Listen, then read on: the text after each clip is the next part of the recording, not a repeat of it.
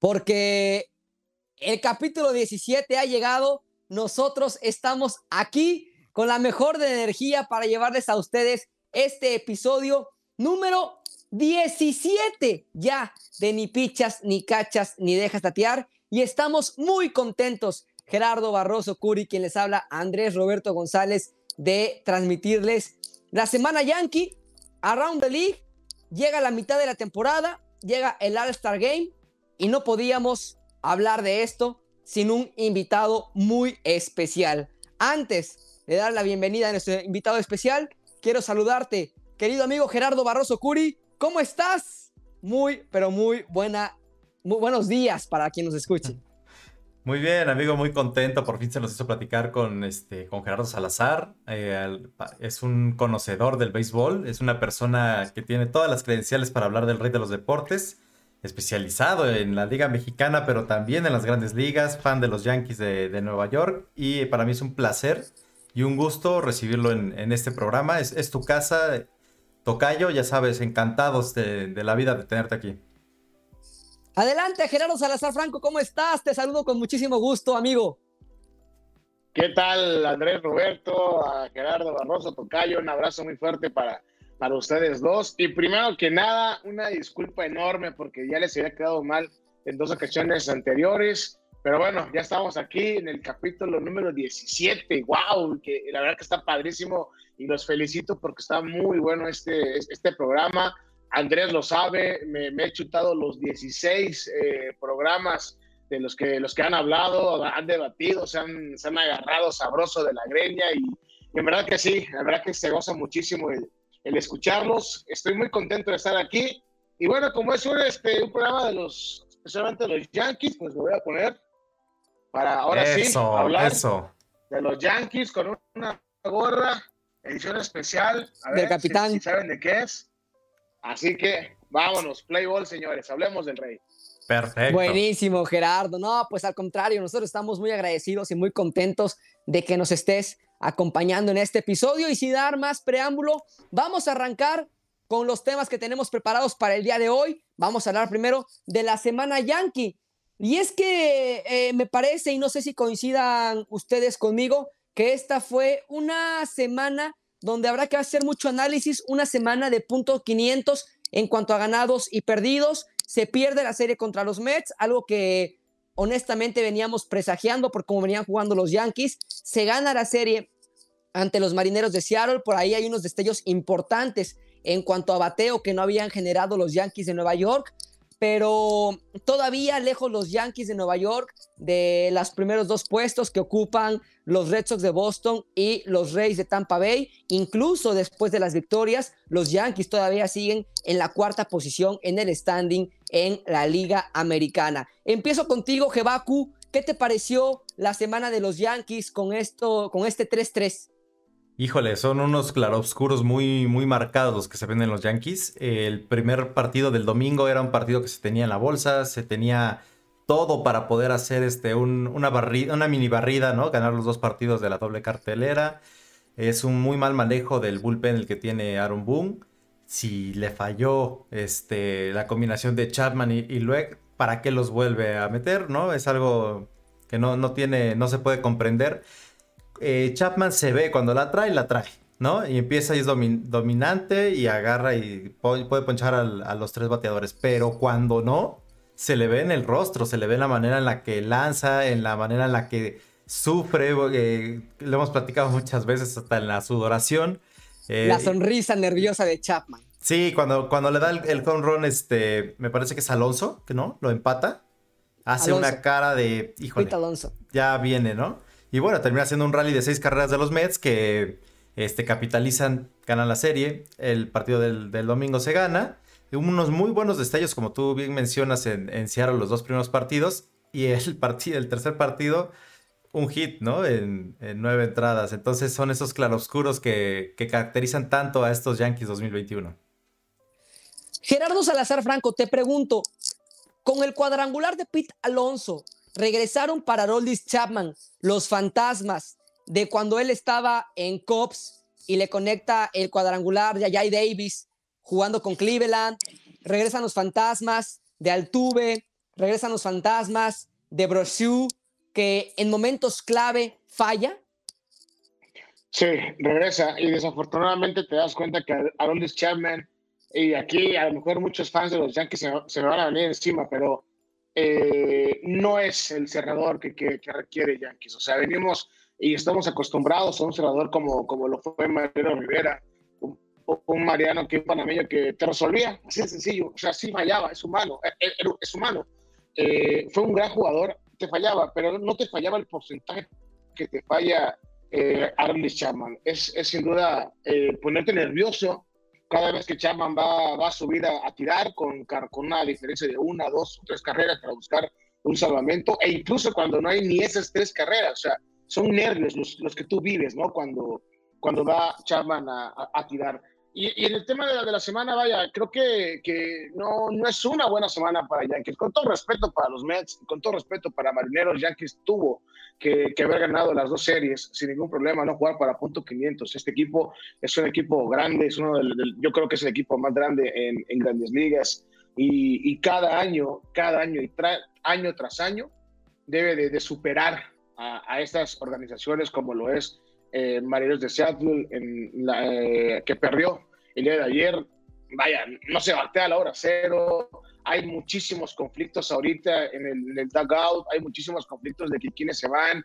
Hay, hay temas ahí que de seguro vamos, a tocar ahorita, en que si se va Aaron Judge, si no se va. Entonces, ahorita el, equipo está hecho un completo relajo mentalmente y tiene que resolverlo ya, porque si no, se va a venir la temporada encima. Como dijiste, Andrés, ahorita ya que está en cuarto lugar, eh, muy, muy abajo eh, del primer lugar, que son los Red Boston, que al inicio de la temporada ustedes lo dijeron, a Boston no, lo tenían, pero sin al caso en los primeros lugares de la liga este, de la, de la americana. Bueno, estamos en la sorpresa, pero esto es gracias a que Yankees pues no ha tenido otra vez un año bueno eh, en 2021 y ojo, porque ahora sí preocupa la clasificación a la postemporada.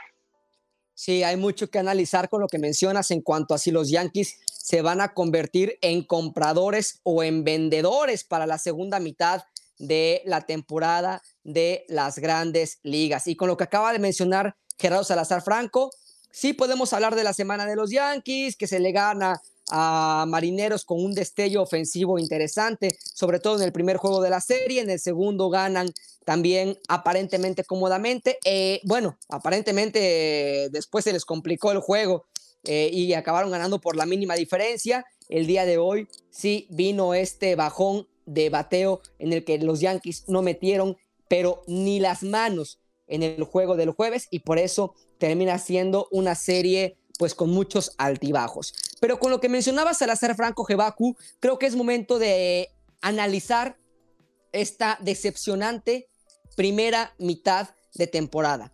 Y reitero la palabra decepcionante por lo que ya comentaba Gerardo Salazar. No es posible que los Yankees, siendo favoritos para ganar la división, no para Wild Card, no, no, no, no, no, para ganar la división del este de la Liga Americana, vayan a iniciar posiblemente la segunda mitad en la cuarta posición de cinco equipos. Esto te habla de una decepcionante primera mitad que ha tenido cambios, la salida de Mike Ford, la llegada de Wandy Peralta, la salida de Mike Tauchman, pero los Yankees ahorita tienen que ver si van a vender Andújar, si van a intercambiar Aaron Judge. ¿Qué está pasando con esta generación de los Yankees de Nueva York, Gerardo? ¿Tú me puedes explicar porque yo no entiendo? Pues mira, es una, una, generación que estaba hecha para que durara bastante, para que fuera una especie de dinastía. Y lo que estamos viendo es que es una nómina de 200 millones de dólares que no va para ningún lado. Es una nómina cargada, eh, tanto de mm, talento joven, digamos que están todavía en etapas iniciales antes de la agencia libre, están en, en arbitraje, están en los primeros años donde todavía no están cobrando los dólares gordos y tienen contratos enormes como el de Giancarlo Stanton, como el de Gerrit Cole. Yo creo que los Yankees están en posición de ser hasta vendedores. ¿Por qué? Wow. ¿Por qué? Porque la última referencia que tenemos es 2016 y 2016 se fueron al, All-Star Break eh, a ocho juegos y medio de, líder de la, de la, división en ese momento, que eran los, los este, Boston Red Sox.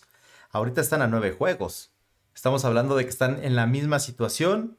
Eh, hay que recordar qué hicieron en ese entonces. A Carlos Beltrán lo cambiaron a Texas, cambiaron a Andrew Miller a, Cleveland por, por, Fraser, que no hizo absolutamente nada a Chapman por Torres, que fue uno de los cambios que en ese momento se había visto como un genio, este, eh, Brian Cashman, porque a los 3, 4 meses contrata a, Chapman de regreso, entonces digamos gana los dos jugadores de alguna forma. Alex Rodríguez le dan las gracias en septiembre, Mark Teixeira se, se despide igual este, en septiembre, suben promesas como Aaron Judge, como este, Tyler Austin, eh, estaba, eh, fue el primer año de Gary Sánchez y se hablaba de esa reconstrucción que duró dos meses. ¿Qué, puede pasar ahorita? Eh, igual, yo creo que si se le dio las gracias a, Alex Rodríguez y a Marta Iseira, también se puede hacer con, con Brett Gardner, ¿no? Gleyber Torres. Gleyber Torres es moneda de cambio. Pero escúchate, escúchate, porque un defensor de los Baby Bombers. No, soy yo. Has sido tú. Por supuesto. tú. Tú has sido defensor de Gary Sánchez. Has sido defensor de Clint Fraser. De Gleyber Torres. Bueno, en el episodio 1 de Ni Pichas ni Cachas que lo escuché hoy. Inamovible. Dijiste que Gleyber Torres era inamovible. Y hoy me estás diciendo que puede ser moneda de cambio. Salazar Franco, ¿los Yankees son vendedores o compradores? Mira, yo, yo, yo coincidí y sigo coincidiendo con mi tocayo en el tema de, de Gary Sánchez. A ver, eh, eh, eh, Gary no es un mal jugador. Yo siento que está a la defensiva en una mala posición, nada más. O sea, hay que buscarle otra posición a Gary Sánchez. Cachar, no. Cachar es malísimo, ya, cero. O sea, puede tener a lo mejor un buen brazo, úsalo para otra cosa. Te batea el hombre, ¿eh? O sea, él, el, el dominicano batea y lo ha demostrado cuadrangulares, sí, sí lo ha hecho. de que tiene poder, tiene poder. Pero desafortunadamente está en una posición, espérame, está en una posición en la que él no está a gusto, Andrés. O sea, así de sencillo. O sea, él debe de jugar otra posición. Búscale una tercera base, búscale una primera base. O sea, sí coincido ahí, ahí con, con, con, mi tocayo. Ahora, otro tema, Gleyber Torres. A ver, hey, Gleyber Torres es un jugadorazo. Simplemente está contagiado ahorita con el tema y con lo que está pasando con los Yankees. O sea, es un gran jugador, Gleyber Torres. todo el, equipo ahorita está contagiado en un mal, en, un mal, mal equipo, todos. A ver, espérame, espérame. lo que comenta Lalo, a ver, primero, uno, Gary Sánchez, si es un gran jugador. La semana pasada hablamos de Gary Sánchez porque fue el hombre de los Yankees. La semana pasada fue el hombre que rescató la semana de los Yankees. Pudo haber sido the best de los Yankees la semana pasada porque hizo las cosas. Parece que le va mal que hablemos bien de él, porque después de esa buena semana, en esta segunda semana va de 20 nada, de 20 turnos, cero hits. Y el caso de Gleyber Torres que menciona Salazar Franco, a mí es el que más duda me genera, porque Gleyber Torres, y lo comentamos también hace ocho días, no es, no está dentro del top de jugadores que tienen su edad, no está dentro del top de jugadores donde hablamos de un Fernando Tatis, de un Juan Soto, de un Ronald Acuña, y que antes si hablábamos de estos jugadores, Gleyber Torres se podía sentar en la misma mesa con ellos y tomarse una tacita de café. Hoy Gleyber Torres es el rechazado de esa mesa. Hoy los grandes jugadores, como son Tatis, como son Acuña, como son Juan Soto, dicen, Gleyber Torres, perdón, tú estás un escalón abajo de nosotros, siéntate en la mesa con los que no progresaron. ¿De acuerdo, Jebaku? Fíjate, el, tema para mí con Gleyber ni siquiera es la defensa. ¿eh? Yo, sé que se le atribuyen muchos errores de, este, a la defensiva y hemos visto a Giovanni Urshela hacer un muy buen este, shortstop. Es un, es un gran este, infielder, Gio Urshela. El tema con, con, Torres es, no está teniendo contacto, no le está pegando con el, con el barril, no está teniendo, o sea, no sabemos qué pasó con el poder de Gleyber Torres. Desapareció, no lleva ni 10 cuadrangulares en los últimos dos años y en el 2019 lo hemos mencionado varias veces, batió casi 40 este, cuadrangulares. Tiene el récord de, de, ser el shortstop de los Yankees con más cuadrangulares en una sola temporada. Pero es increíble que el Gleyber Torres de los 22 eh, se perdió. No lo estamos viendo. No sé si haya una lesión ahí, algo físico que no, no este, haya salido a la luz. lo que tiene Gleyber Torres es que no tiene quien le compita. O sea, yo, yo, yo siento, y como lo dijo Andrés desde el inicio de, de mi pitches y, de, la, de la temporada, los Yankees hicieron mal en no buscar un shortstop. Hace años se nos fue el Jeter y ¿cómo se llama el que apenas se fue el shortstop? Didi Gregorius. Didi. Didi. Gregorius, nunca entendí el cambio, porque si te ibas a, a, soltar a Gregorius hace dos años, era para que trajeras a alguien de la calidad. Ok, confiaste en Gleyber Torres, confiaste en Joe Urshela, no te están funcionando. Urshela y Torres están súper cómodos sabiendo que nadie atrás los va a banquear. Que yo siento que pensaron en traer a Odor, ¿Para qué? ¿Para darle competencia? No, Odor no, no, no le va a dar competencia a un no. Torres, con todo respeto para Odor. Entonces, lo, tú lo dijiste, Andrés, eh, tráete a Trevor Story. O sea, había la oportunidad. A Marcus Semien. Marcus Semien también. Había la oportunidad de traerlo. Los, los dos estaban en, en, opciones de cambio. ¿A quién tienes que sacrificar? A Ushela con Colorado. Ni modo, creo que te va a funcionar más un, eh, un Trevor no, Story un no, no, no, no, no, no, sacrifica a Torres. Urshela está haciendo bien las cosas. Yo, yo creo que Colorado lo va a vender carísimo, va a vender muy caro a, Story, ¿eh? Va, va, a aprovechar bueno, Pero no es, no es la única opción. Estaba Marcus Semien. Ahora, no, bueno, hay otro shortstop infravalorado que se llama Trea Turner. Y que, y que nadie voltea a ver a Trea Turner. O sea, opciones hay. El problema es que no, no, no cuadró eh, eh, el, cambio de, dejar ir a Didi Gregorius para que Gleyber Torres se adueñara de las paradas cortas como los Yankees esperaban que pudiera progresar este jugador. Ahora, si estamos hablando de una primera mitad decepcionante y de un Gleyber Torres, yo les quiero preguntar, y ahora empiezo contigo, Salazar Franco, este bajón de bateo de Gleyber Torres, pero ojo, no nada más de Gleyber Torres, bajón de Clint Fraser, que para mí ahorita debería estar en AAA, bajón de Giancarlo Stanton, que no ha bateado para lo que se le contrató, que era para meter cuadrangulares, bajón de Aaron Judge, bajón de, de, Gary Sánchez. ¿Cuánta responsabilidad hay más allá de los jugadores en un Marcus Thames, que es el coach de bateo, que para mí no ha hecho bien las cosas, y cuánta responsabilidad hay en un Aaron Boone, Híjole, eh, tú sabes que a estas alturas y a esta, a esta clase, a, esta, a este nivel de profesionalismo, yo a los que son los coaches de bateo y es más, al manager, yo no le daría ninguna responsabilidad. Yo no lo haría. Difiero. Yo no lo haría. Pero está bien. ¿Por qué? Ok, dame tu argumento. Porque ellos, ellos ya, ya están ahí por algo. O sea, ¿qué, qué va a hacer el cuerpo técnico? Apoyarlos en algunas cositas, nada más, de, consejos y ya. Porque tú sabes, y hay muchísimos jugadores en Estados Unidos y en México y en donde quieras, profesionales, no de amateur, profesionales, que no, te escuchan. Entonces, aquí lo que debe de hacer eh, la directiva de los Yankees eh, o de cualquier equipo en general no es correr, correrte al, al, al coach de bateo, correrte al coach de cacheo, al lepicheo. No, no, no, no. Yo siento que son los menos culpables ellos. Así lo siento yo. Son los menos culpables. Vete con el jugador, toca de la cartera y vas a ver que si tú le, tocas la cartera, le tocas el dinero, te va a responder en el campo. Tenlo por seguro eso. ¿Coincides que Baku? No, no, no tengo ningún problema con los coaches. Yo creo que ha habido malos movimientos, pero no creo que la culpa sea directamente tanto de Aaron Boone y de, los, y de sus coaches. Yo creo que viene más que nada de la administración de los Yankees. Eh, Sport Illustrator decía que los Yankees estaban pasándose de más en los analíticos, que el departamento analítico tenía un, un peso demasiado fuerte. Traen una persona de, de, béisbol, pero no una persona que había dirigido a ninguna organización. Y de estar en la cabina de ESPN en los domingos, se va a la silla caliente, ¿no? Al, al, trabajo más pesado en cuanto a deportes. Estamos hablando en los Estados Unidos junto a, no sé, ser head coach de, Dallas. Pero... Me estás dando la razón, entonces también tiene que ver el tema Aaron Boone. Espera, espera. Eh, lo que decía este, Salazar es muy importante. La competencia para Gleyber Torres, por, por, poner un ejemplo. Y te pongo a, a Gleyber porque Gleyber está batiendo 18% menos que el promedio de la liga en su posición. Eso es, es dramático y caótico. Lo que deben de hacer es mandarlo a, las menores, mandarlo a AAA como bien menciona, todavía no cobra los dólares fuertes y en un proceso de arbitraje le va a pegar muchísimo haber tenido una estancia en ligas menores. Eh, de esa manera él también puede estar sin presión en Scranton, reencontrarse y volver y regresar a, los Yankees.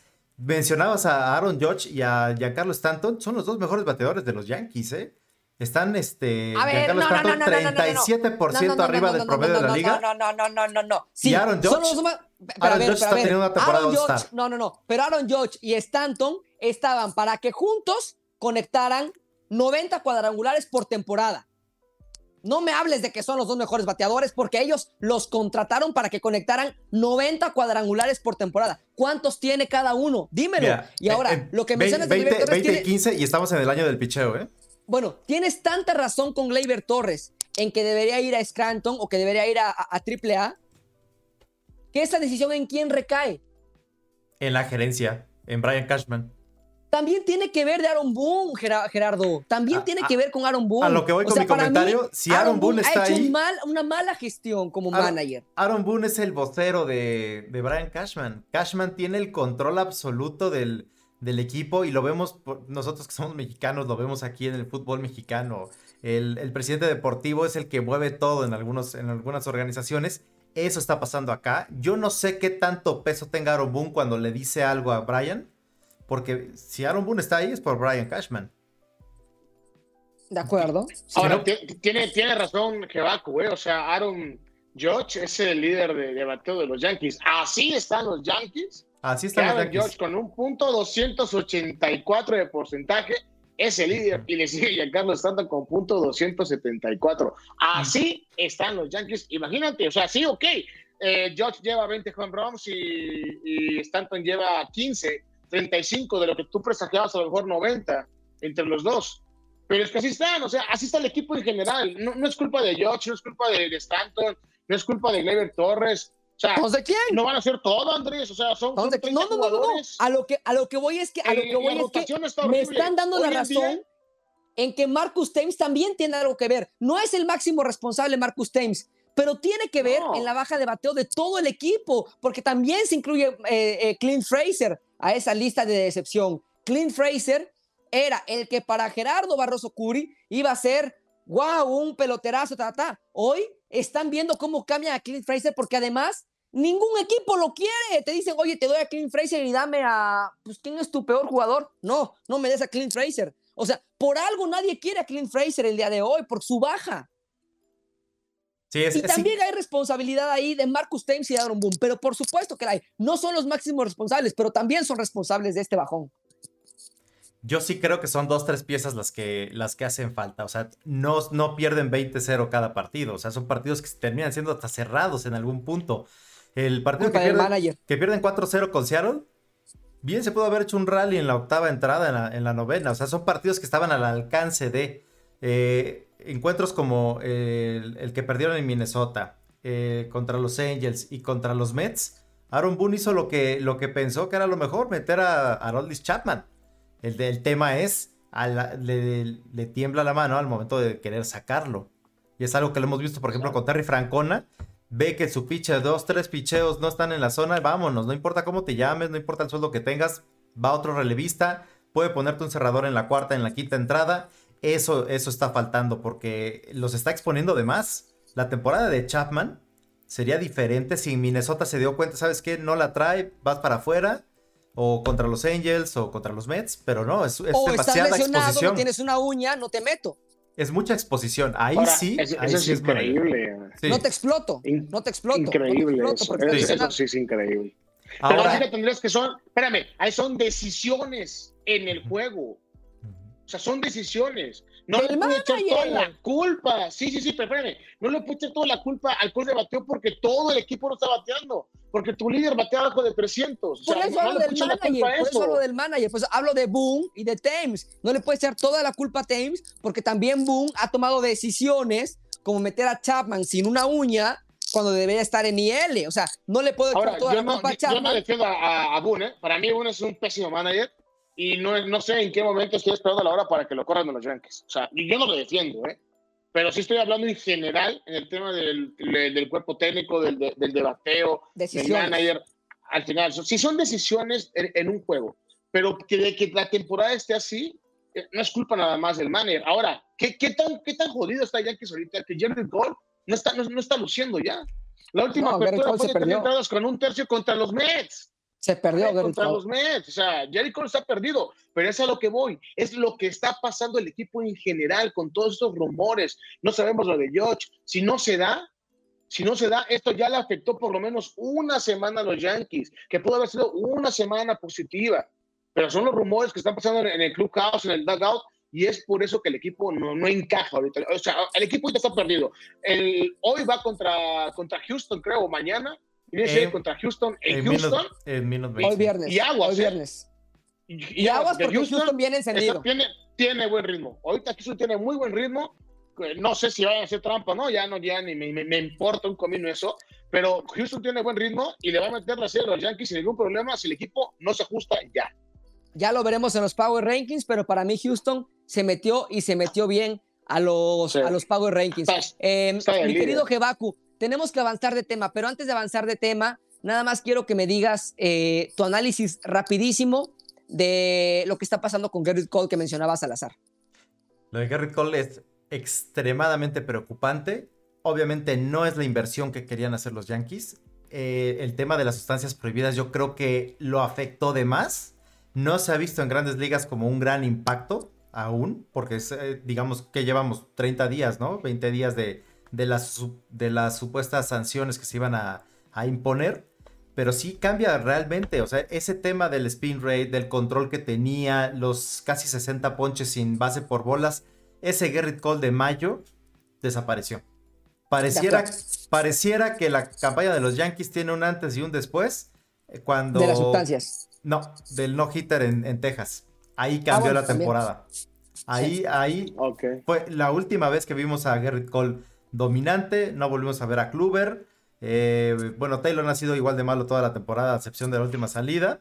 Eh, Domingo Germán ni se diga. Domingo Germán también.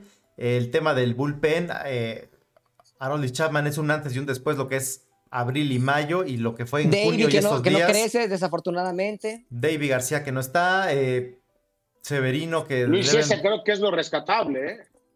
Sí, Luis César apagó el fuego el, día no, lo, Lo rescatable es Jonathan Loaiziga. Sí, también Loaiziga. Y Chad Green. Loaiziga ha sido el mejor pitcher de los Yankees en 2021, sin temor a equivocarme. bueno, paréntesis. salió a lanzar un, este, un inning inmaculado. Entonces, imagínate los Yankees de Nueva York.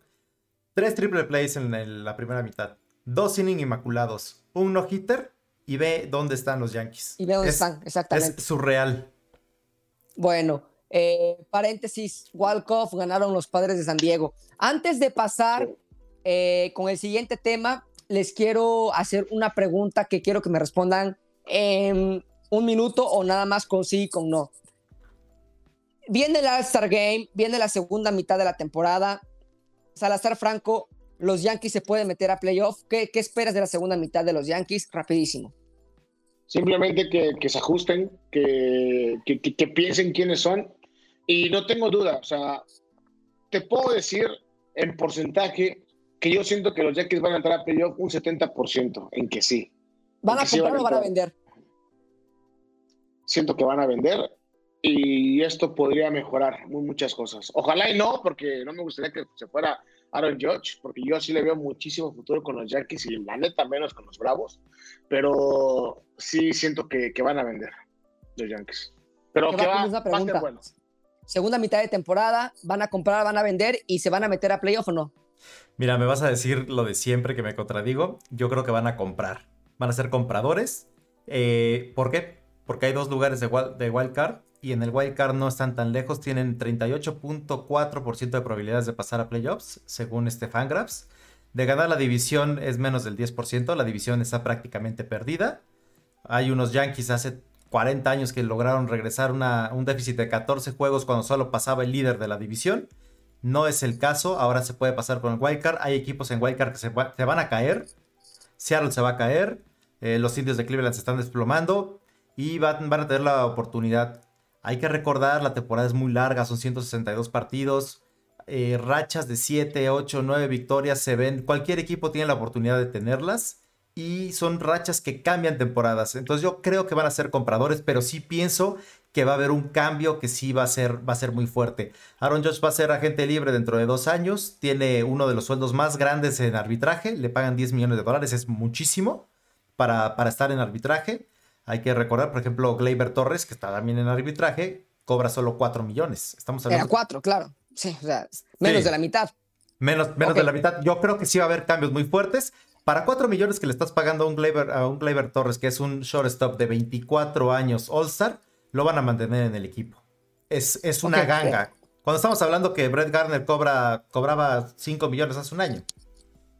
Entonces yo creo que van, a ser, van, a ser, compradores, pero no vamos a ver ningún pez gordo. No vamos a ver un Turner, no vamos a ver un Story, porque yo creo que son equipos que van a pedir de más.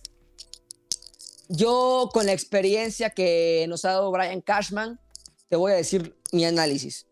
Yo pienso que los Yankees no van a ser compradores, pero pienso que los Yankees tampoco van a ser vendedores. Yo creo que los Yankees se van a quedar con lo que tienen y con lo que tienen, simple y sencillamente, no van a playoff. Eso es lo que yo creo. No van a playoff, no van a gastar, eh, no creo que vayan a vender tampoco mucho. Yo creo que se queda Aaron Judge en el equipo, pero con el equipo que actualmente tienen, los Yankees de Nueva York pueden ir pensando en 2022. Para mí, la segunda mitad no va más. Bueno, vámonos con The Best, The Worst and The Wow en la eh, semana. ¿Qué fue que va a ocupar a ti lo mejor en la semana? Ah, lo mejor fue el, martes en, en este, poniéndose se llama Safeco Field, ¿no? En, ahí en T-Mobile Field esos 18 hits, esa irrupción de la ofensiva. Todos, todos batearon. El único que no bateó fue este, Gary Sánchez. Para mí es lo mejor de la, de la, semana. Poder volver a ver este, el equipo embalado es lo único rescatable. No, no veo nada más. La serie contra los Mets fue una, un desastre total. Salazar, ¿para ti qué fue lo mejor de la semana de los Yankees? Para mí lo mejor fue el relevo de, de Luis César. O sea, así, ah, así, así, así vi la semana de, los Yankees, el relevo de Luis César, eh, ganó, ganó el equipo y, siento que el mexicano necesita más oportunidades, que le den chance de abrir juegos, se lo, se lo ha merecido, hasta ha sido, y date cuenta, de todos los mexicanos y mexicoamericanos que hay y que en redes sociales le echan tantas porras y demás, a Luis César es al que casi nadie lo pela y es el que cuando entra a lanzar te hace el trabajo. Pocas veces hemos visto que lo han macaneado, ha pasado, pero ha sido muy poco. Te da más resultados positivos que negativos. Para mí lo mejor fue Luis César. Para mí lo mejor de la semana fue eh, las tres victorias seguidas. Tenía rato que no escuchaba los Yankees ganan por tercera ocasión consecutiva en la temporada. Eh, es cierto, Mets y dos a Marineros, pero bueno, eso me dio un cierto respiro de decir, bueno, ganaron tres seguidos, ¿no? Y por ahí perdieron dos consecutivos los Red Sox, hay algo de esperanza. Es lo más rescatable que yo, que yo veo. La racha de tres victorias consecutivas. Lo peor de la semana, Salazar Franco, empiezo contigo ahora. lo peor de la semana fue la semana. Que jugaste contra equipos como, como Mets y contra Marineros, que debiste de haber, lo dije ya hace un momento, haber ganado la serie, no lo conseguiste, te vas 3-3 eh, en la semana y para mí eso no, no fue nada bueno. Pero bueno, los Mets, que son líderes en el este de la Nacional, ¿eh? No, no, no, no, no, no. A los Mets, o sea, compara, compara este, rosters. O sea, no, no, no porque Francisco Lindor cobre más de 300 millones de dólares, vas a decir que es un, es un gran equipo. Para nada, o sea, no. No, no, no. de acuerdo. De acuerdo. Eh, ¿para, ¿Qué fue lo peor para ti, Jebaku?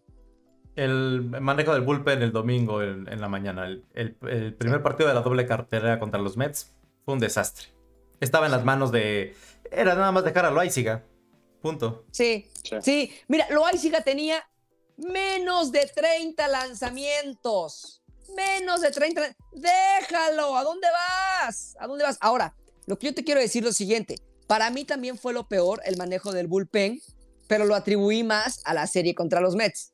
O sea, era una serie que por lo menos tuvieron que haber ganado dos juegos, si quieres perder uno, pero tuvieron que haber ganado dos juegos. Y si me exiges como Salazar Franco, tuvieron que haber barrido. Entonces, para mí lo peor fue la serie contra los Mets, pero esa, ese, ese de Word va atribuido a lo que mencionas tú, Gerardo, a, a, eh, al mal manejo del bullpen, porque por eso perdieron la serie.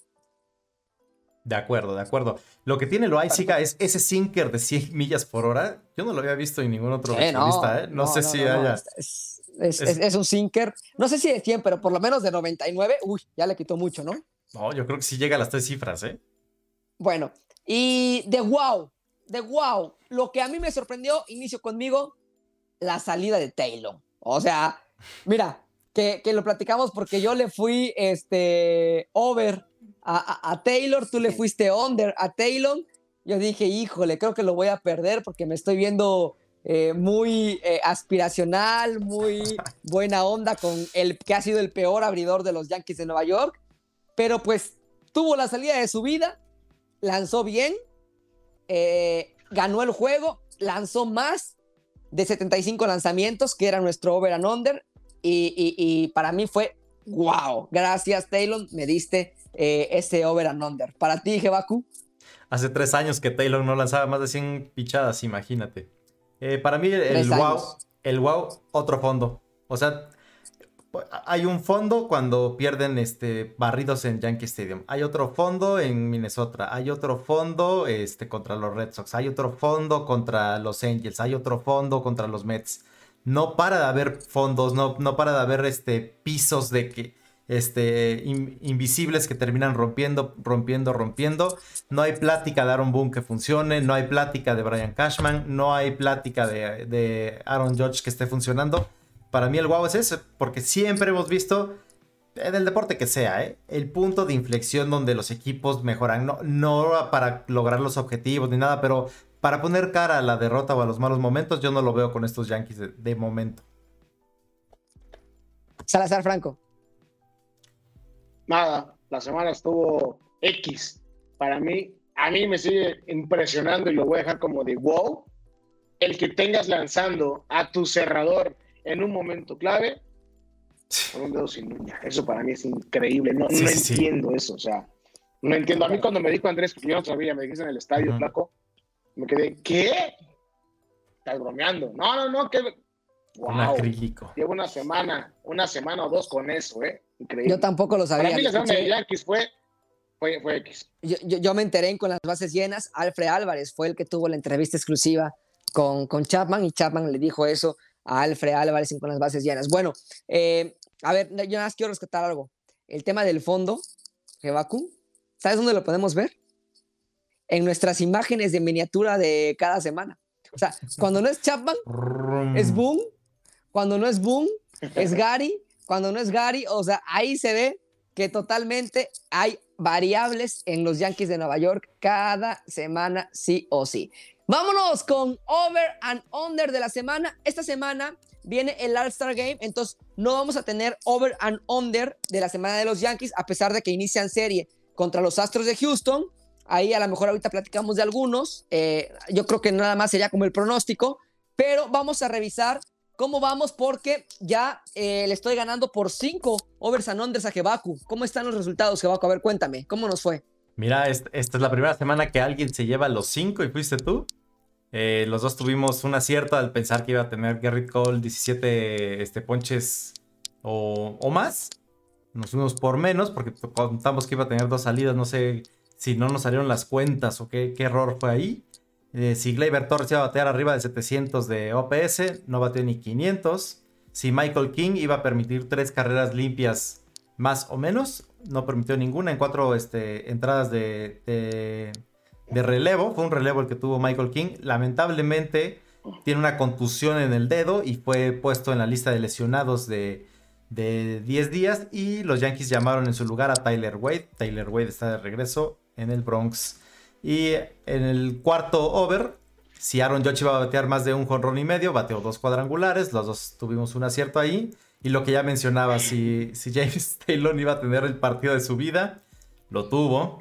O sea, a ver, se me va a volar la cabeza. Sí. ¿Taylor me dio la victoria? Sí. Sí, Taylor me dio la victoria esta semana, no lo puedo creer. Y entonces, después de 17, bueno, 16 episodios de ni pichas ni cachas. Ya, es una ventaja bastante considerable. 39 aciertos para Andrucos, 34, no, pues son 5. Bueno, e, e, es, todo un over and under, ¿no? Este, 39 aciertos para Andrucos, 34 para Jebaku, pero bueno, la victoria esta ocasión me la dio James Taylor. No sé de dónde tuvo su mejor salida de temporada. Para esta semana te preguntaría, Salazar Franco, nada más a modo de over and under. Y te lo pongo así: 2.5 victorias de los Yankees. ¿Over o under? En Houston. Under. En Houston. No, no, no, no, no, se van a ganar los juegos. A ver. Jebaku, 2.5. Under. Andrucos también va por under. A lo mejor me vi muy visionudo, pero yo también me voy por under. No creo que ganen tres juegos eh, los Yankees en Minute Mail Park. Bueno, ahí están los overs and unders. Increíble lo de Taylor que me haya dado la victoria para esta semana. Y con esto pasamos a nuestro siguiente tema. Y ahora sí, como dice Salazar Franco y como dice el Puma, agárrense de las manos porque vamos a hablar de los seleccionados al All-Star Game que se va a jugar en Coors Field. Desde 1998 no se jugaba en Coors Field un juego de estrellas. ¿Y saben quién ganó el juego de estrellas en el 98? A ver si les suena el nombre, Bartolo Colón. ¿Y sabes quién fue eh, la primer, eh, el primer llamado para el All-Star Game en el 98? A ver si les suena el nombre. Derek Jeter, Omar Vizquel, Pedro Martínez. Bueno, hay mucha historia en el All-Star Game de 1998, donde venían grandes jugadores, incluso como Carl Ripken Jr. jugando para la Liga Americana. ¿Qué te pareció la selección de jugadores, Salazar Franco? Eh, hubo muchísima eh, controversia, sobre todo ahí en Twitter, ahí mi, tocayo también explotó. Se, dio cuenta, explotó Twitter. Qué bueno, para eso está, ¿no? Para eso están las redes sociales. Eh, me gustó, eh, obviamente, el tema del bateo lo, lo, define la, la, afición, lo definimos nosotros. Eh, me gustó, sí, sí, lo aplaudo. Ya en el, en picheo no estoy de acuerdo en muchas cosas, sobre todo con lo del tema del mexicano Julio Díaz, quien ayer todavía obtuvo su victoria número 11 de la temporada y pues ni así estará en el juego de estrellas, unos dicen que no tiene los números, otros dicen que, yo, yo lo dije, ¿no? Que es parte de, pues conocemos cómo son los gringos al final de cuentas y, y, es parte de, ¿no? Sí, que hay muchísimos latinos y demás, sí, pero ¿por qué no hay ni un mexicano cuando por lo menos el mejor mexicano que hay? Y el mexicano que le dio el campeonato al final a los Dodgers, Julio Díaz, y por lo que está haciendo ahorita Julio, creo que sí debía haber estado eh, en el juego de estrellas. A lo mejor no abrirlo, porque sí, ya me volé muchísimo con el tema de abrir el juego por la nacional, no. Pero sí, por lo menos estar ahí eh, en el dugout y tener a lo mejor una, una entrada. Hoy llegó a su victoria número 11 en la temporada Julio Urias. Por cierto, Jebaku, ¿qué te pareció la selección?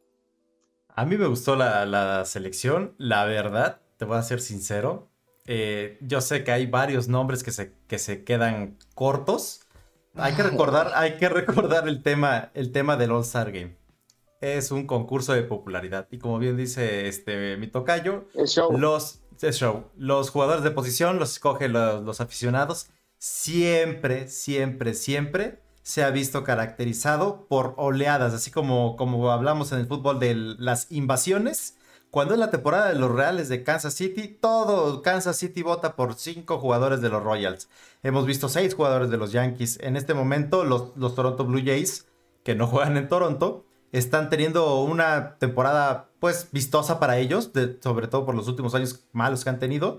Y vemos a tres este, jugadores que van a iniciar por los Toronto Blue Jays. El tema del picheo, ese siempre, siempre ha sido muy controversial porque no hay votación, ¿no? La votación es a, boleta cerrada, son managers, son jugadores, son este, directivos los que hacen las, las elecciones. Yo creo que Julio todavía se queda corto.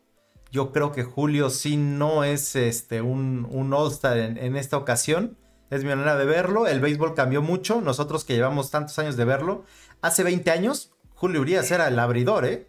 Porque el numerito de ganados pesaba mucho y ahora con toda la sabermetría pareciera que los, los votantes ya únicamente se fijan en el WAR o en el OPS Plus, lo que tú, lo que tú me llames. Si estamos hablando de que Julio Urias es top 20 de la Liga Nacional, entonces por ese lado, por ese tema, creo que se queda corto Julio de la temporada que está teniendo.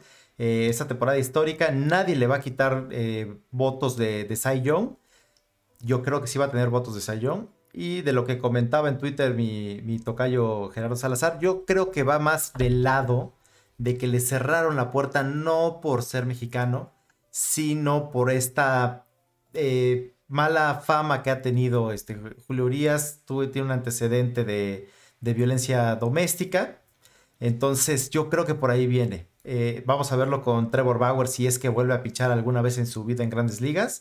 Eh, pero no hay vuelta atrás en, esta cultura y en esta sociedad que, estamos viendo. El, deporte americano siempre ha tenido historias de redención, pero pareciera que la gente escoge quién se puede redimir y quién no. No puedo. No puedo. Renuncio. Ya, vamos a hacer nuestro programa, Gerardo. No, no puedo, no puedo con su amor, no puedo con su amor al marketing. O sea, está bien que sea show. pero oye, yo soy mercadólogo. espérame. ¿Hasta qué punto el show deja de ser show a volverse ridiculez?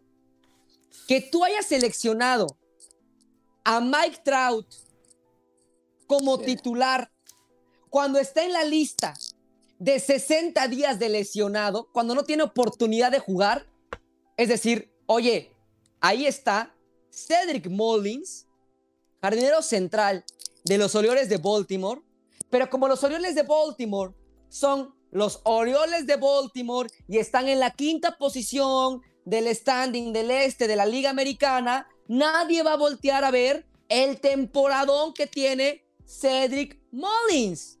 ¿Por qué? ¿Por qué le quitas el puesto a un joven que tiene aspiración, a un Akil Badu, que tuvo un gran debut con los Tigres de Detroit, para dárselo a un gran jugador que de eso no hay ninguna duda. Mike Trout es, si estuviera sano, el mejor jugador de Major League Baseball, pero no tiene por qué ganar la posición que gane en la votación. Número uno. Número dos, en el tema de Boston y de, y de Toronto, no estoy tan en desacuerdo. La temporada de Divers ha sido muy buena. Que sea titular, a lo mejor lo dejaría en tela de juicio. La temporada de Sandy Bogarts sí lo dejo como shortstop titular. Lo de la primera y segunda base es bien ganado. Bien ganado por Marcus Semien, a quien yo pedí para los Yankees en invierno. Ha sido un temporador para Marcus Semien, merecido su, nombramiento como titular. Y lo mismo con Vladimir Guerrero. Ahí no tengo duda, al igual que con Salvador Pérez. Vámonos a los jardines. Mike Trout, muy bien. Aaron George, para mí, sí es un All-Star en mercadotecnia. En números, no se lo tuvo que haber ganado. Ahí está eh, Buxton y ahí está Cedric Mullins. Es el tercer mejor jardinero, es el mejor, tercer mejor jardinero de la Liga Americana. ¿eh? En números, para mí tienen más méritos Buxton y Cedric Mullins. Pero bueno, es Mullins, Gallo y George. Son los tres mejores jardineros de la, de ¿Dónde está Gallo? ¿Dónde está Gallo? No, no, no. Lo de, lo de Mullins es, increíble. Es ¿Dónde está Mullins? Pero te voy a decir dónde está Mike Trout. Ah, Ni siquiera aparece en las votaciones Cedric Mullins. No, aparece Mike Trout porque no ha cumplido con el turno, los turnos at bat que debería de hacer para poder Pero la gente votó por él. La gente votó por él. Sí. Ahora, vámonos a la edición de picheo. Para mí, eh, eh, eh, a ver, el tema de Julio Urias. Difiero con Jebaku. Para mí, Julio Urias sí debe haber sido llamado al All-Star Game, no como abridor, no como tata. Es como, a ver, eres el pitcher más ganador, vente para acá, es cierto, te ha apoyado la ofensiva, para mí recae el no llamar a Julio Urias con sus últimas tres salidas. Las últimas tres salidas, excepto la de hoy, eh, jueves, las últimas tres salidas de Julio Urias marcaron el no llamarlo, porque no fueron buenas salidas para, para, el mexicano, y yo creo que eso detonó el que no fuera llamado al All-Star Game, pero que se lo merecía, para mí, sí se lo merecía, sí merecía haber sido eh, eh, llamado. Aquí voy yo a, comentarte algo. Algo referente a lo de Mike Trout, pero aquí sí es a nivel de estadística. Ojo. Va a ir Germán Márquez. ¿Por qué va a ir Germán Márquez? Con un récord de 7 ganados y 6 perdidos y 3.59 de efectividad. ¿Por qué va a ir Germán Márquez y no Julio Díaz con 11 ganados y 3 por ser local? Porque va a jugar en Cursil, claro. Exacto. Por eso. Trevor Story Ese al lugar- Derby. ¿Por qué? Porque va a ir a. Porque es local. O sea, si tú me hubieras dicho eso con Vinicio Castilla en el, en el- en el año que tú comentaste, ok, no, no, no, Vinicio tuvo, tenía buen año y estaba bien merecido que estuviera en el Run Derby en el Coors-Field. Y no fue Aquí titular, ¿eh? Entró, entró No, no fue titular. Exacto. Pero aquí no, aquí no. O sea, aquí es simplemente porque van a jugar en Colorado, por eso va a estar Germán Márquez en el bullpen, que ya iba a ser mucho que ver el juego, pero va a ir, bueno, él sí va a ir al juego de estrellas con un récord de 7-6 y no Julio Díaz con un récord de 11-3. Eso para mí es impresionante que, que haga la Major League Baseball. Para mí, impresionante lo de Cedric Mullins, que además, dicho está de También. paso, ha sido verdugo de los Yankees en la temporada. O sea, pregúntele a Cedric Mullins cuánto le ha bateado a los Yankees de Nueva York y ahí nos vamos a dar un tiro en la cabeza nosotros tres que somos fan Yankees, porque ha sido un jugadorazo toda la temporada. Entonces, eh, sí, de pronto me, me quedan mucho a deber los seleccionados al alzar. Ahora, eso sí, vamos a vivir un juegazo y más adelante, en el pick de la semana, vamos a ver eh, por qué equipo nos inclinamos. Lo cierto es que para Gerardo Barroso Curi y para Andrucos, lo dijimos en el episodio 1 de Ni Pichas ni Cachas ni Dejas Datear, lo de la Liga Nacional creo que sí se ve eh, muy superior a lo de la Liga Americana, cosa que no se veía hace mucho tiempo. Te escucho, Jebaco. Nada más para terminar lo de, lo de Mullins y tú que hablabas del punto de vista de la mercadotecnia. Aquí, aquí el que él nos ha llamado al All-Star generó tanta controversia que gente que no sabía de la existencia de Mullins ahora ya lo saben. Y esto siempre ayuda, porque siempre cuando hay una injusticia muy grande, un robo de un Roy, un robo Bien, de un MVP, bien. de un Cy Young, el otro año se van a ver, se van a ver los resultados. Si el, si el chico, si el chavo no baja el juego, ¿eh? Bien, bien. Yo, yo, yo, yo eh, vi lo de Cedric Mullins, conocí a Cedric Mullins desde la primera semana que jugaron los Yankees contra los Orioles. Dije, bueno, este cabrón no deja de batear. Y de repente veo un juego de los Orioles contra los Red Sox y no nada más era contra Yankees. También le bateaba a los Red Sox. Y también le ha bateado a los Blue Jays. Y juego el de show y me batea el cabrón. O sea, eh, es, es- esa- eh, eh, es un pelotero que hay que seguir huella y que sí, muchos no conocían, pero que no hay que quitarle el dedo del renglón. Bien, Es, es el dejamos de hablar. Nada más para terminar de Mullins, es el cuarto mejor jugador de la Liga Americana, detrás de Vladimir, de Otani y de Correa. De ese y nivel. no, y no estuvo ni siquiera Oigan. cerca en las votaciones. Pero yo estoy leyendo aquí en Twitter y según yo, Cedric Mullins sí va al, al, al- al- al juego de estrellas, ¿eh? Eh, eh, Sí, el, no. tema, el tema es que no inicia, ¿no? No es inicia, no es inicia. el O sea. Ah. No estuvo cerca. Yo, yo creo que va por méritos propios, pero no Va por fama, porque Mike no por Trout votación No puede jugar, ¿eh? y porque Mike Track no puede jugar. Ahora te, te voy a decir algo, ¿eh? Sí. Nosotros nos acordamos de los, de los All-Star por los MVPs. Y los MVPs siempre son los que salen de la banca. Pocas veces son los titulares. Sí. Entonces probablemente va a tener más juego. Sí, de acuerdo.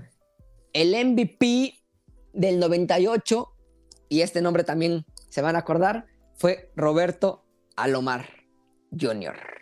El MVP de 1998 fue Roberto Peloterazo. Alomar.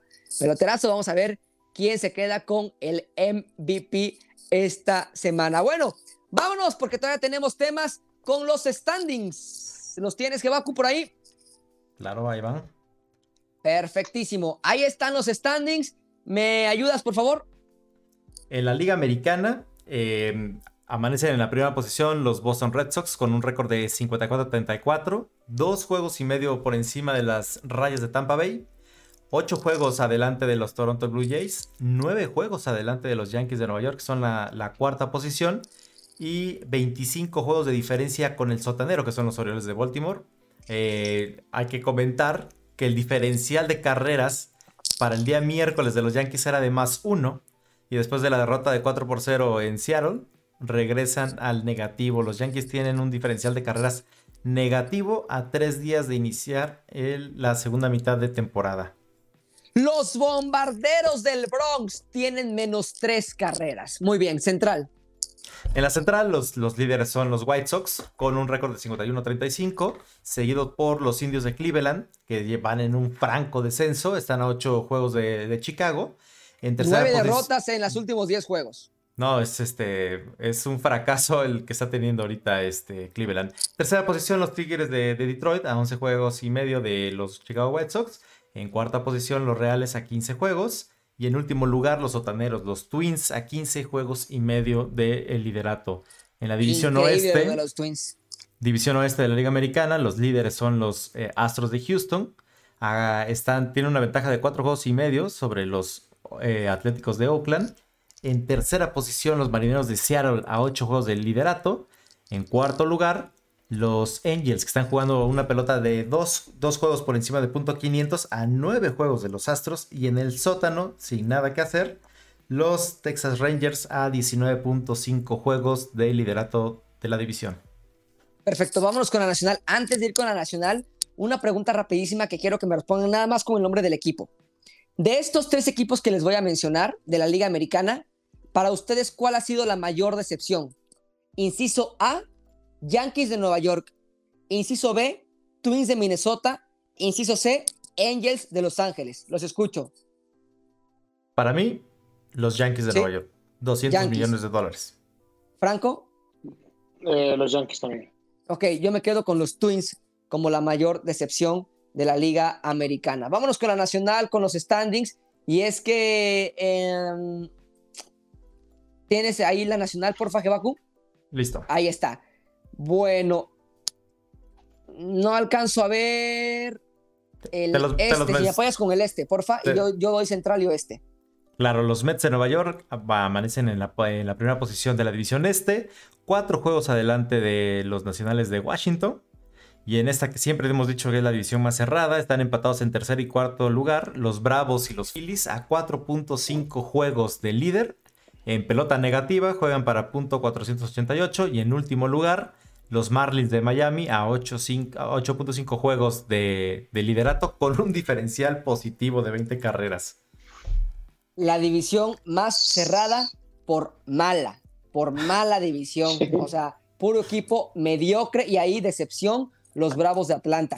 En el central de la Liga Nacional, eh, los Milwaukee Brewers, los que fueron mi pick, están arriba con 52 y 36 perseguidos ya por los Reds de Cincinnati con 45 y 41. Una caída abismal la que han tenido los Cardenales de San Luis, que están en cuarta posición, arriba de los Cardenales, 43 y 44 los Chicago Cubs, que iniciaron muy bien la temporada, pero ya están tocando, no fondo, están tocando la realidad de los Chicago Cubs. No iban a ir a ninguna parte eh, esta temporada y los Piratas de Pittsburgh, para sorpresa de nadie, están en la quinta posición. Una división muy interesante, sobre todo entre Milwaukee y entre Cincinnati. Están a seis juegos de diferencia, pero no se descuiden de los Reds de Cincinnati. Yo creo que la división se la va a llevar fácil los Milwaukee Brewers. En el oeste de la Nacional, los sorprendentes, que ya no son tantas sorpresas, sino que ya son una realidad, gigantes de San Francisco con 54 y 32, perseguidos por los Dodgers de Los Ángeles, que han tenido una gran semana, de hecho dos grandes semanas,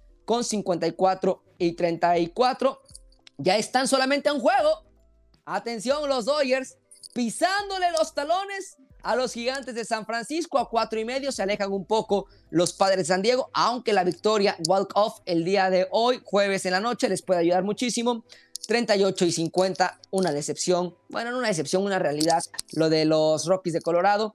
Y lo que sí es para llorar es lo de los Diamondbacks de Arizona, el peor equipo de todas las grandes ligas. 64 derrotas, 25 victorias. Joaquín Soria, ¿quién te dijo que irte a los Diamondbacks era una buena opción? Yo no lo sé, pero yo sí quiero demandar a tu representante. Esos son los standings de la Liga Nacional. Y ahora pasamos a los po, po, po, po, Power Rankings de la semana. Bueno, los cinco mejores equipos de la semana. ¿Cómo están? A ver, vamos a empezar contigo, eh, Salazar Franco. Los cinco mejores equipos de la semana. Para mí. Del 5 al 1. Del 5 al 1. Creo que coincido ahí y veo a los, a los Astros de Houston. están teniendo un, eh, una, una, temporada y un momento importante en la misma. Se han olvidado de tantos problemas, se han olvidado de toda la basura literal que, que le echaron a esta organización y están comenzando a tener eh, buenos, buenos juegos, victorias importantes y creo que sí, son para mí el número 5, lo, lo, mejor de, de, la semana del equipo de los Astros. De ahí me iría yo con los Medias Rojas de Boston, porque también siento que están mejorando. Ahora están en el primer lugar, como ya lo mencionaron hace, hace rato, ya están incluso a dos juegos y medio, están caminando muy tranquilo y esto es el efecto de su manager, Alex Cora, que desde que llegó Alex Cora, que regresó, mejor dicho, Alex Cora, el equipo cambió. Y eso de no tiene ni el 50% del talento que tienen los Yankees de Nueva York. De ahí, sin duda, me voy con los gigantes de San Francisco, el equipo que justo decíamos de dónde iban a sacar este, este, estos números. Estaban por arriba de los Dodgers, los, campeones, y por arriba de los padres. Los padres que estaban y que con ese equipón que armaron el contrato para Tati Jr. y demás, se pensaba que iban a estar en el primer lugar fácil o en el segundo, pues, de, de su división.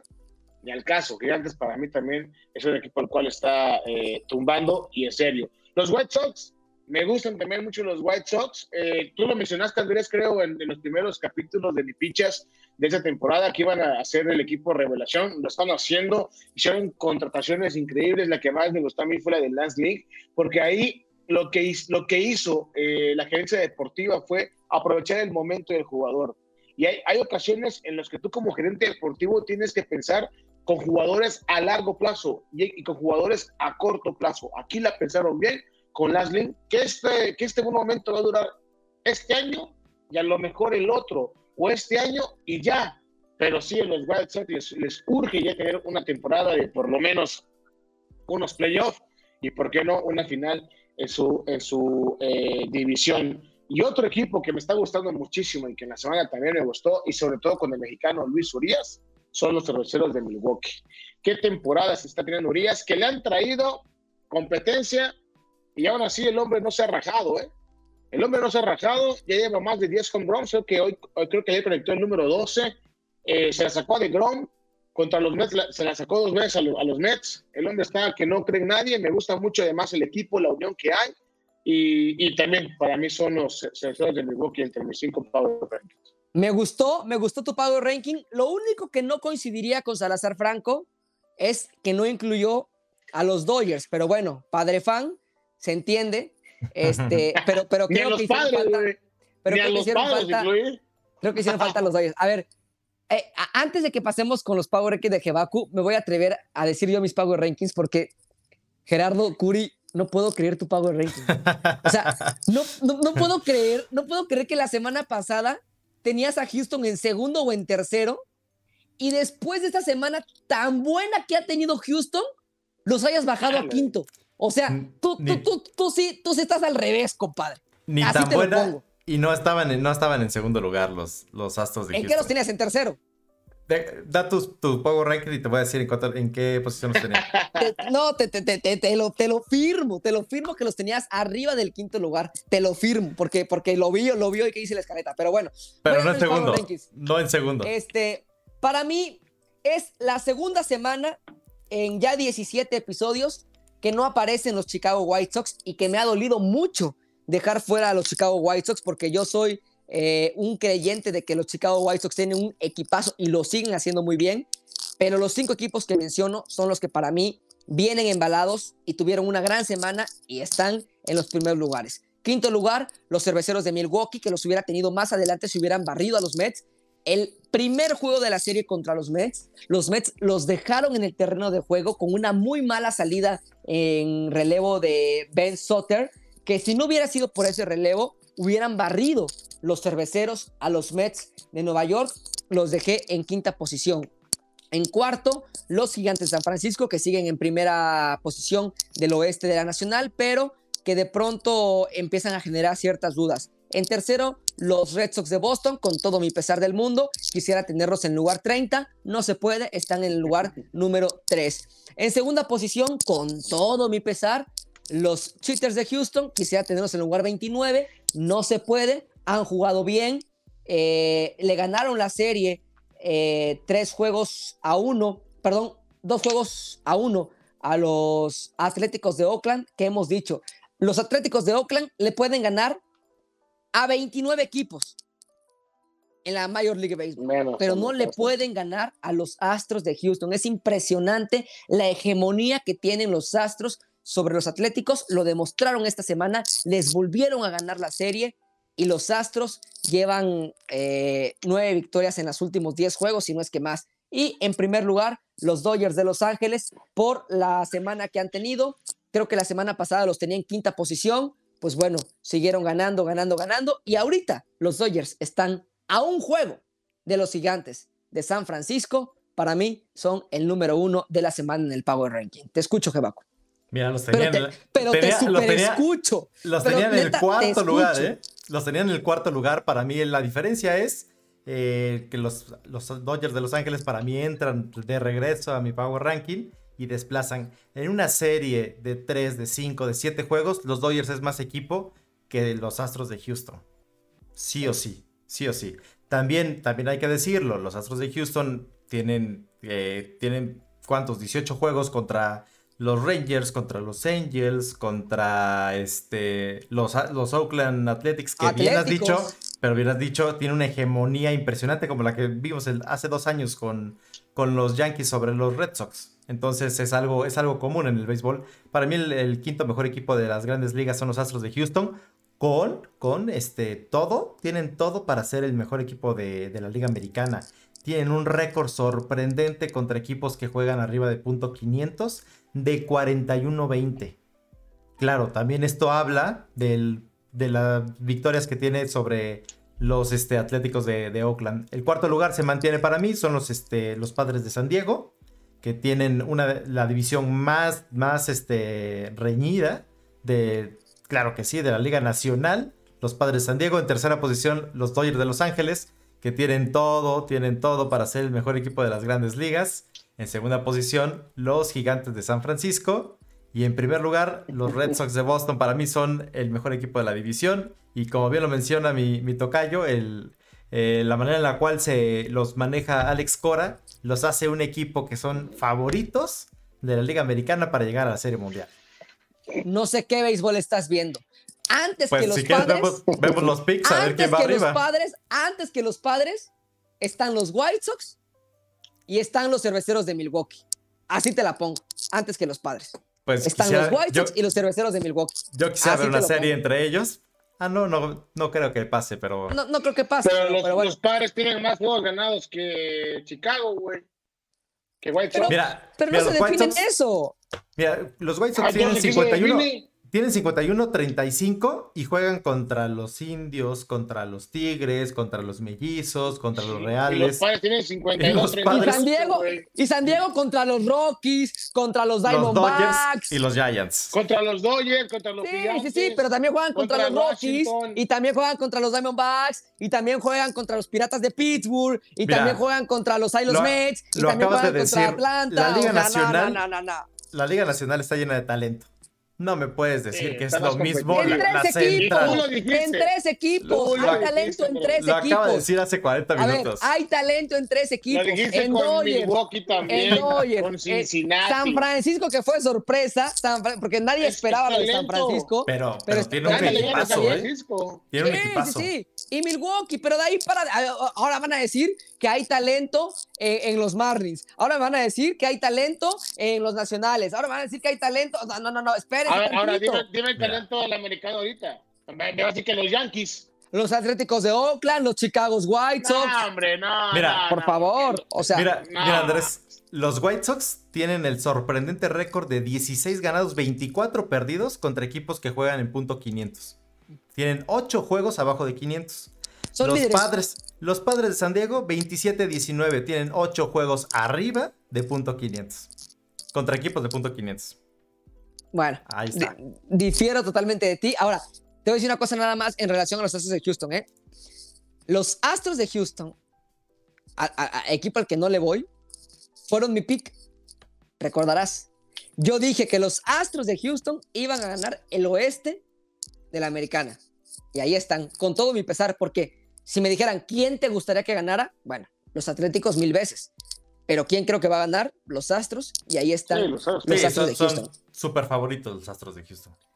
Vámonos con los titulares de la semana. Esta sección te la explico muy rápido, Gerardo Salazar Franco. Yo voy a leer unos titulares. Tú me dices con qué titular te quedas, como el que más te llame la atención. Y en un minuto, eh, ¿por qué es el que más te llama la atención? ¿Te parece? Los titulares de la semana son, se extiende la licencia de Trevor Bauer por la situación que tiene de eh, violencia sexual y los Dodgers le cancelan homenaje. Titular número dos, Don Mattingly va a seguir como manager de los Marlins de Miami, lo han ratificado para 2022. Jacob de Grom, Carlos Correa y Altuve se declararon ausentes en el All-Star Game, quieren concentrarse en la temporada. Jake Arrieta un pitcher que ha sido importante en la temporada para los Chicago Cubs, va a la lista de lesionados, no hay fecha de regreso. El mexicano Luis Urias llegó a 11 victorias y no fue llamado al All-Star Game. Y la pelea por el novato del año en la Liga Americana. Entre Randy Arozarena y el jardinero de los Rangers de Texas, eh, Adonis, recuérdame el nombre, Jebaku. Él es el rol. Adonis García. No tiene. No tiene. Uy, está muy buena la competencia en, el novato entre el jardinero de, Texas y, eh, y Randy Arena. Yo creo que lo va a ganar el de Texas. Pero bueno, em, ¿con qué te quedas, Salazar Franco?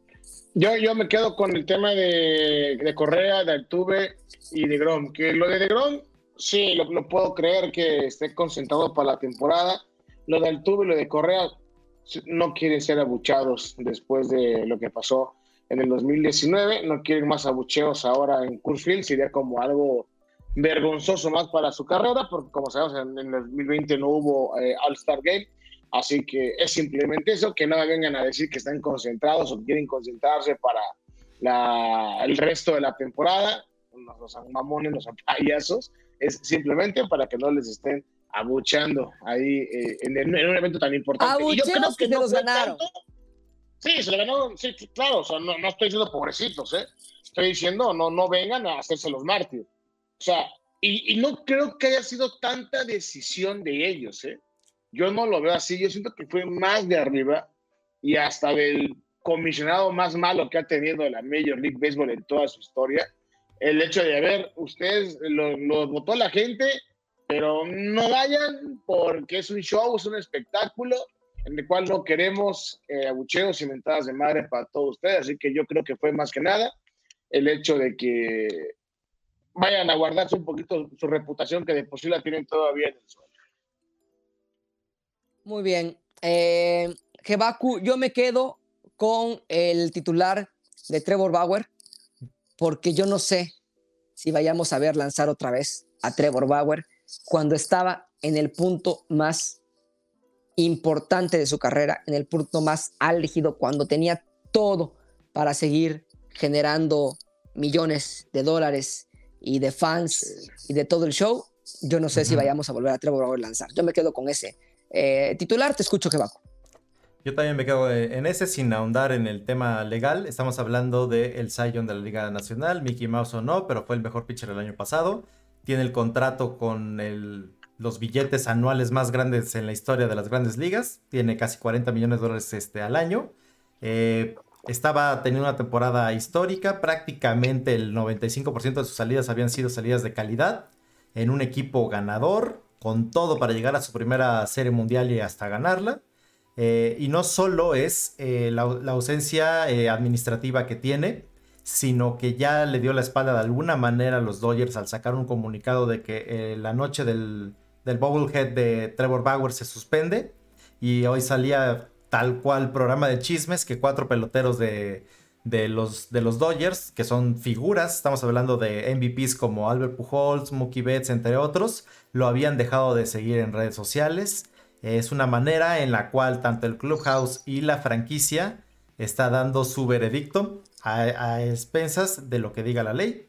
Pero Trevor Bauer es muy difícil, yo creo, volverlo a ver este, en, las grandes ligas. Espero que el, asunto se, solucione. Rachel Luba, que es su agente, y hay que recordar, es la, la única mujer que es, este, representa a jugadores en las grandes ligas. Eh, lo defiende y ha sido muy enérgica al decir que ella no defiende por defender, sino porque cree en él, ¿no? Hay que ver en qué acaba esto. Y nada más para completar el comentario de, de Salazar, yo creo que no son los abucheos por lo que no van al Tuve y Correa, yo creo que es vergüenza con sus compañeros de profesión, con los compañeros del equipo, con las otras superestrellas, con los cuales no, no se quiere topar, no quiere tener roce, por la, vergüenza de, lo que hicieron hace, hace dos, tres años. Yo creo que va por ahí. Pero bueno, es, para mí ese es el titular de la semana. Lamentablemente Trevor Bauer y es lamentable que por no sé cuántas semanas seguidas seguimos hablando de cosas extra cancha en lugar de hablar de lo sorprendente que es Shohei Otani, el año de Vladimir, los tres juniors eh, dominicanos este, latinos que tomaron por sorpresa las grandes ligas. Estamos hablando de violencias domésticas, de decisiones eh, del comisionado, cosas que no, no debería de, manchar a la pelota. Lo de la vergüenza deportiva puede ser, la verdad es que no lo había pensado y, ahora me pones a pensar en eso, creo que tienes razón. Eh, lo de Trevor Bauer sí que lástima, caray, que otra vez por temas extra terreno de juego tengamos que hablar de violencia sexual, de violencia contra la mujer, de, un pitcher que, que, esperábamos todavía un gran futuro. va a ser una gran novela. Hay que esperar todavía por qué la defensa de su representante, que es mujer, está tan sólida con, con él. Vamos a esperar esta, el desenlace de esta novela. Eh, estamos llegando al final del programa, amables amigas y amigos. No nos queremos ir sin antes dar nuestro minuto pick de la semana, pero tampoco nos queremos despedir de nuestro amigo Gerardo Salazar Franco. Así que, Salazar Franco, rápidamente dinos para ti quién va a ganar el Home Run Derby. Ah, me gusta el de. Y, mi favorito lo llevan a conocer a Pez, el de Oakland. Este. Matt Olson. Olson. Matt Olson. Me gusta, eh, siento que es el más calladito y ah, podría ser él. Ojalá, Muy bien. ¿Ya tienes listo tu cronómetro, Jebaku? Listo. Ok, ¿quién empieza, tú o yo? ¿Sabes qué? Por, por, las, por los tres no se va a poder este, con el cronómetro, pero le damos. Ah, bueno. siempre lo hacemos abajo del minuto. Ok, entonces empiezas tú o yo. Empiezas. Ok, en menos de un minuto te comento lo siguiente. Ah, bueno, estamos viendo la semana pasada antes. Sí, si quieres verlos. Estamos viendo los picks de la semana pasada, ok. Lo, mal que me fue, la semana pasada perdí dos de tres picks y el pick que gané, que fueron este, el partido del domingo, el, segundo, el que cierra Chad Green, cabrón. pagan nada, 67 pesitos. No, los dos, los dos que yo gané no me pagaron nada. No, porque de hecho el que ganas con los Dodgers, ese de ¡Gané 8 pesos! Ese de menos 245 es el partido con la mayor diferencia en cuanto a momios en toda la temporada de lo que llevamos nosotros registrando de picks. Miéntame la madre, gané 8 pesos, cabrón. Pero mira, te, pero ya te, acercaste mucho, güey. Exacto, es lo que te voy a decir, es lo que te voy a decir. Hace dos semanas, entre más de mil. había más de mil pesos de diferencia. Ahorita hay 400 pesos de diferencia, 350 pesos de diferencia entre tú y yo. No, porque sigues en menos 639. Por eso, y, tú en más 200. Van, como 900 de diferencia, ¿no? Ah, no, perdón. Es que falta, quitarle eso. Mira. Esa es la verdadera diferencia. 160. Bueno, como 700 pesos. 700 pesitos. Como 700 pesos. Ok, bueno. Ahí va, ahí va, ahí va, ahí va. Sale, ok, vámonos con los picks de la semana. Ya vimos cómo, cómo vamos. Todavía sigo perdiendo, pero me voy recuperando. La semana pasada habían 900 de diferencia, ahorita ya son 700. Jebaku sigue perdiendo picks. Yo sigo ganando, pero sigo ganando los que me dan menos, menos pesos. O sea, ahorita gané, pero me dieron 8 pesos de. Pero bueno, que me den 8 pesos a perder menos 133 como lo perdió Jebaku, prefiero esos 8 pesos. Me quedo con 8 pesos. Sale. En cuanto al Home Run Derby, en la ronda número uno, yo creo que ganan Shohei Otani, Pete Alonso, Gallo y Matt Olson. En la ronda número dos, yo creo que ganan Shohei Otani y Matt Olson. Y creo que el ganador va a ser Matt Olson de los Atléticos de Oakland. Cuando yo vi que Matt Olson iba al Home Run Derby, yo dije, tengo mi ganador, me quedo con Matt Olson. Aunque el único que me puso a dudar fue Joe Gallo. Joe Gallo también por ahí tiene posibilidades muy sólidas, muy sólidas de ganar. Aún así, me quedo con Matt Olson. Y finalmente, mi pick en el All-Star Game, creo que va a ganar la Liga Nacional. ¿Por qué? Porque tuve el line-up de la Nacional, te sorprende. Me gustaría que ganara la Americana, soy más Liga Americana, siempre he ido a la Liga Americana, pero si soy objetivo, creo que lo gana la Nacional. En 98 lo ganó la Americana, por cierto. Es que hubo un dominio de la americana este, por, en los 2000, 2010, ¿no? Un dominio, no me acuerdo cuántos partidos. Muy seguidos. fuerte, muy Sí. fuerte, muy fuerte. Sí, Escucho ahorita tu pare- minuto, pareciera que se balanceó el talento. Inicia mi minuto pick. eh, Eh, la- ya, ya- ya ves Sí. que, bueno, perdón, ya, ya ves que en la, en la Major League Baseball puedes hacer tú tu, como tu simulador de Home Run Derby. Yo, yo lo hice y con, con lo que menciona Andrés, yo puse Shohei Otani contra Juan Soto, gana Otani. Eh, Pete Alonso contra Salvador Pérez, no sé qué es Salvador Pérez en el Home Run Derby, para mí no me gusta en absoluto. Gana. Pete Alonso. El de Joe Gallo contra Trevor Story. Story ya, ya lo dijimos, nada más va porque son, es en Colorado y para que la Lo gente gana Gallo. se ponga loca. Lo gana Gallo y el de Matt Olson contra Trey Mancini. Me hubiera gustado ver a Mancini más. Y, es, y aquí sí es prácticamente sentimental por lo que Sí. pasó, ¿no? Sus enfermedades y demás, que la superó y demás. Pero bueno, me, me quedo Pero con. Matt Olson. No, no, no, no, no va. Eh, Otani contra Pete Alonso lo gana Otani. Joe Gallo contra Matt Olson lo gana Olson. Y en la final, Otani contra Olson. Me encantaría que lo ganara Olson, pero para ser sinceros, siento que se la puede llevar Shohei eh, Otani por el momento que está pasando el, el, el. Entonces cambias tu pick, te vas con Otani. Sí, me voy con Otani. Ok, perfecto. Yo tengo el mismo recorrido que tú. El mismo recorrido que tú, nada más que en la final me sigo quedando con Olson. Ok, no, Vas, yo me voy con Otani. Yo tengo la misma primera ronda que ustedes. Para mí, la segunda ronda, eh, Otani le ganaría a Pete Alonso. Llegaría a la final Ot- Otani. Y entre Joe Y Gallo, Gallo le y- gana a Olson. Y Gallo, y Gallo le gana a Olson. Yo, yo veo a la final a Gallo y a Shohei Otani. Y pienso que va a ganar Otani, sinceramente. No solo yo, los momios y todo. Yo hoy veía que un, este, un coach, no sé de qué, de qué nivel de los Angels, le contaba a Buster Olney que Shohei Otani no ha tomado una sola práctica de bateo toda la temporada. Ni una. ¿No crees que eso le pueda perjudicar? Por supuesto. Por supuesto, y lo hemos visto, no siempre gana el, el mejor eh, bateador ni el jonronero, por así No. decirlo. Es No. el que tenga eh, el mayor conocimiento, la química que Sí. tiene con el lanzador. Hemos visto a Bryce Harper con su papá, por ejemplo, muchos, muchos eventos, muchos momentos así, que tengan conexión, ¿no? Que sepan a dónde, dónde la quiere el... el- Por eso, pero, el pero entonces, si, si Otani no ha tenido hay- práctica de bateo, ¿quién le va a pichar? Ah, Ahí les va mi sorpresa, ¿eh? Juan Soto puede ser el caballo negro. Voy, mis picks son Otani y Joe Gallo, pero Juan Soto puede dar la sorpresa. Ok, ¿quién lo gana? Shohei Otani. Ok. Salazar Franco dice que lo gana Shohei Otani. Gerardo Barroso Curi dice que lo gana Shohei Otani. Obviamente, aquí podemos dar cuenta de a quienes les gusta el show. Y Andrucos, Showtime. que no es tanto show, que es más Showtime. enfocado en la realidad, en lo que puede pasar, dice que lo gana Matt Olson. Estamos. Diferencias, ustedes juzguen, lo veremos en la próxima emisión de Ni Pichas, Ni Cachas, Ni Dejas. o- oye, hemos romantizado a Babe Ruth, un pitcher que se va a los Yankees para hacerse No, el no, no, no, bateador, no, no, no, pero, el pero, mejor pero- de la historia. pero y tú le bateaba, exageras con Otani, pero tú Le- exageras con Otani. le bateaba a taxistas. Nunca vio una, una pelota de 100 millas por hora, por Dios. Para mí también es Showtime, pero el- justo el que no haya tomado prácticas de bateo le va a perjudicar, le va a perjudicar. No, no va a poder batear. No, no, no no sé, no sé. Vamos no, a ver, vamos que a le ver. Vamos a ver.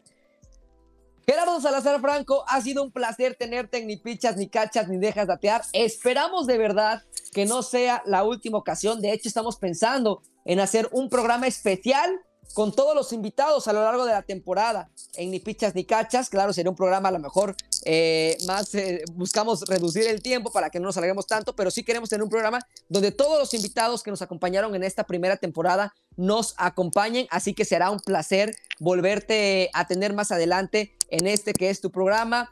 Eh, que nos encanta que por ahí nos sigas en nuestras redes sociales y por favor, pues invita a la gente a que no se despegue de ni pichas, ni cachas, ni dejas tatear en su temporada cero, que ya llegó a su episodio número 17.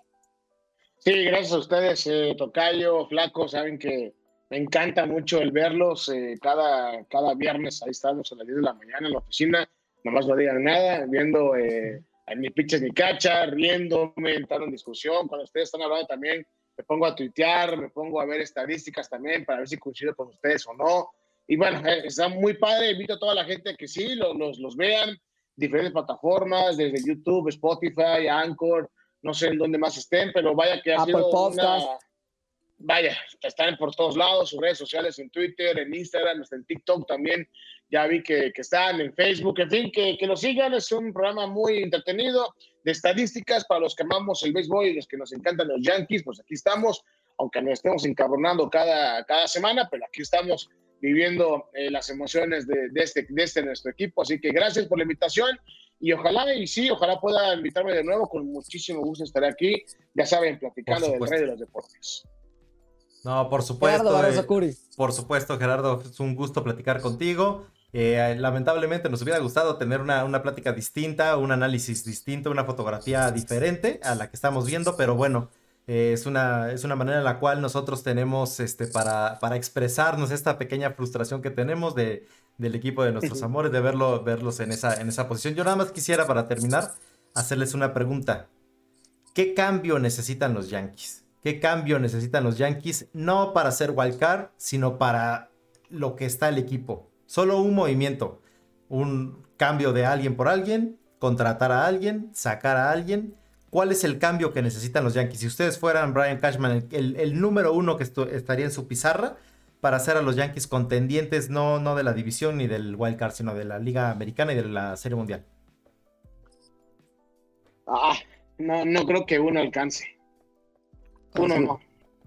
Tiene que ver movimiento en la ofensiva, tiene que ver movimiento en el picheo, en el pitch abridor y sobre todo en el relevo y sobre todo en lo que es el cerrador. Ahí es donde estamos, están los problemas. Es mucha carga para Chapman y más con, está tirando con nueve uñas, o sea, terrible.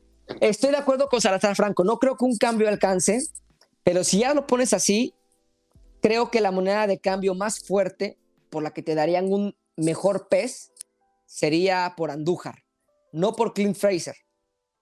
Eh, por Clint Fraser no te van a dar mucho, entonces habría que modificar a, Andújar. George no creo que vaya a salir del equipo. Eh, y creo que el cambio fuerte podría venir en buscar un pez interesante en lugar de Andújar, mandar a Fraser a AAA, subir a Park, que lo ha hecho bien en las menores, regresar, no sé, incluso a Esteban Floreal, buscar, buscar de tu talento de las menores, pero no creo que un cambio te haga bien. Para ti, hiciste la pregunta, por algo lo dijiste, por algo lo preguntaste. No, yo, yo en su momento pensé un pez muy, muy gordo, pero yo creo que lo que van a terminar haciendo son cambios internos. Como bien dices, van a, van a subir y a bajar algunos, algunos peloteros, a haber cambios. En algún momento tiene que regresar Luis Severino. Eh, Kluber está previsto para agosto. Probablemente lo veamos en septiembre para ser más realistas ya es muy tarde, ya, ya es pensando en una eventual este, eh, eh, marcha a octubre. Yo creo, mira, te voy a decir quiénes van a ser los agentes libres de la próxima temporada. Trevor, Trevor Story lo van a vender carísimo, no lo, va, no lo va a cambiar de una manera muy fácil Colorado. Carlos Correa no lo va a querer nadie más que Houston. Corey Seager no lo va a soltar este, Los Ángeles. Y Chris Bryan. Chris Bryan puede ser, de alguna manera, puedes cambiar a un Luke Boyd en algún momento. Puedes hacer un cambio ahí fuerte por, por Chris Bryan. Muchos hablaban de, Marx, eh, de Max eh, Scherzer. No lo va a soltar este Washington cuando está cinco juegos de, liderato. No lo van a soltar porque ya se, es agente libre en la próxima temporada. Yo creo que no va a haber un cambio muy fuerte, no va a haber un blockbuster como se dice, sino los cambios van a ser internos. Coincido, pero no veo a Chris Bryant en el Bronx. No lo veo. Perfecto. No creo. No creo que Chris Bryant esté en el, Bronx. Pero bueno, ya veremos cómo hacen los cambios Cashman y compañía. Este fue el episodio número 17 de Ni Pichas, Ni Cachas, Ni Dejas Atear, con invitado especial Gerardo Salazar Franco. Usted lo puede seguir en Twitter como arroba Salazar Franco y nosotros nos escuchamos la próxima semana en una emisión más de este programa. Ni pichas, ni cachas, ni dejas datear, datear de datos. ¡Chao! Pásenla bien. Bye.